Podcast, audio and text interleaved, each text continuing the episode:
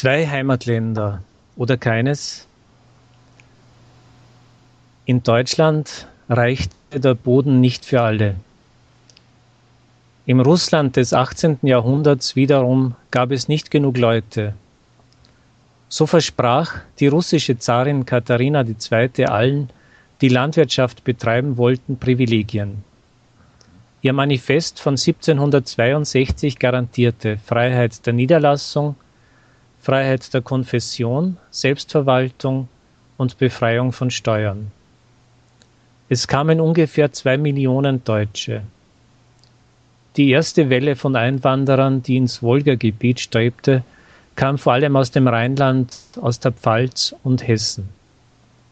Der nächste Strom von Auswanderern, den das Manifest Alexanders I. 1804 auslöste, bestand größtenteils aus Schwaben und ging in das Gebiet nördlich des Schwarzen Meeres und den Kaukasus.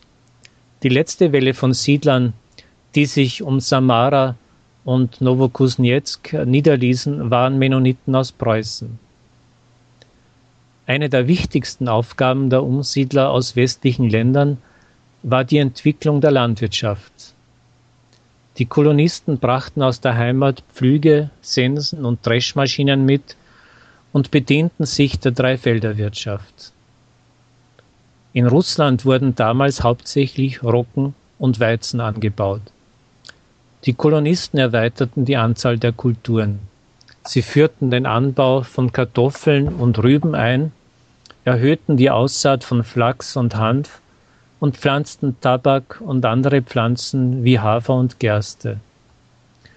Durch die Entwicklung der Landwirtschaft und den Wohlstand der Siedlungen entstanden auch eigenständige Gewerbe, zum Beispiel die Mehlerzeugung, die Buttererzeugung, Erzeugung landwirtschaftlicher Geräte und auch Woll- und Leinwanderzeugung.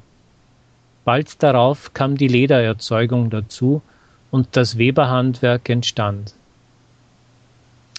Eine wesentliche Vergünstigung stellte für die Kolonisten auch die Freiheit der Konfession dar. Sie wurde den deutschen Umsiedlern allerdings in der Weise gewährt, dass die Interessen der orthodoxen Kirche nicht geschmälert wurden. Die Deutschen in Russland entwickelten ihre eigene Kultur. Viele Zeitungen in deutscher Sprache erschienen. In allen deutschen Dörfern gab es deutsche Schulen die Deutschen arbeiteten fleißig, fast alle lebten gut, viele von ihnen wurden reich. Das Manifest Katharina II. war mehr als 100 Jahre gültig.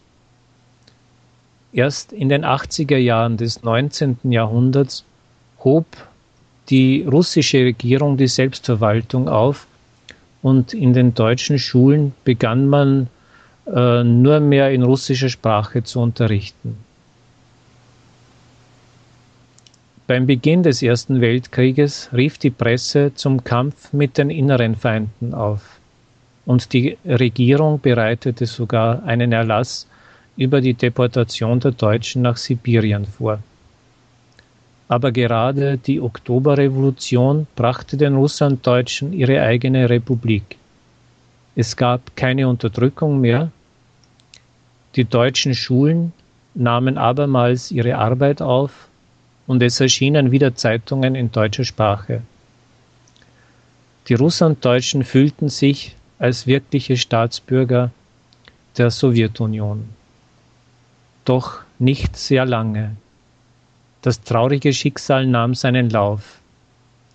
Es war ihnen nicht beschieden, in Frieden und gut zu leben. Denn die Kollektivierung hatte in den deutschen Dörfern schlimme Auswirkungen.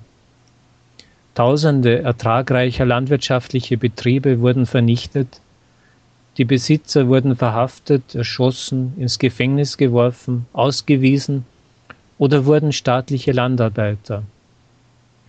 Und die eben geschaffenen Kolchosen konnten die Verluste nicht ausgleichen.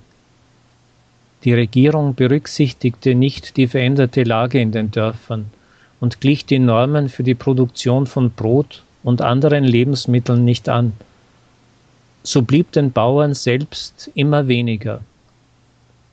In den Jahren 1931 bis 1933 schwebte über den deutschen Dörfern das Gespenst des Hungers. In dem Maße, als sich die Beziehungen zwischen der Sowjetunion und Deutschland zuspitzten, verschlechterte sich auch die Beziehung zu den Sowjetdeutschen. 1935-36 wurden tausende Deutscher aus der Grenzregion in der Ukraine nach Kasachstan umgesiedelt. Und in den folgenden Jahren wurde vom NKWD die sogenannte Deutsche Operation durchgeführt. Auf Befehl, auf Befehl Stalins ähm, hin wurden über 60.000 Personen verhaftet, die in waffenerzeugenden Betrieben arbeiteten. Und aus der Armee wurden alle Deutschen entlassen. Die Bildungseinrichtungen in den Dörfern wurden geschlossen und die Autonome Republik der Deutschen an der Wolga wurde liquidiert. Den Bewohnern wurde die Anweisung erteilt, sich innerhalb von 24 Stunden mit dem Allernötigsten an Sammelpunkten einzufinden. Das war der Beginn der Umsiedlung in entfernte Regionen Sibiriens, Kasachstans und des Mittleren Asiens. Ungefähr 950.000 Menschen waren betroffen.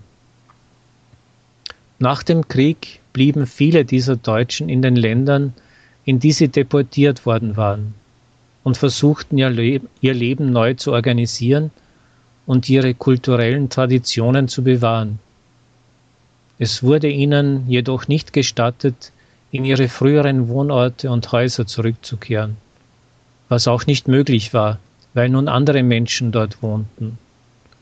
Im Juni 1979 wurde der Vorschlag gemacht, in Kasachstan eine autonome deutsche Republik zu gründen, weil dort ca. 930.000 ethnisch Deutsche lebten. Lautstarke Proteste auch auf den Straßen erhoben sich und deswegen wurde der Vorschlag abgelehnt. Als Boris Jelzin 1995 in Saratow öffentlich sagte, dass es nie mehr eine deutsche Republik an der Wolga geben würde, begannen viele über eine Auswanderung nach Deutschland nachzudenken. Man muss sagen, das frisch vereinte Deutschland kam ihnen sehr entgegen. Inzwischen leben wieder über drei Millionen Heimkehrer aus Russland in den deutschen Ländern.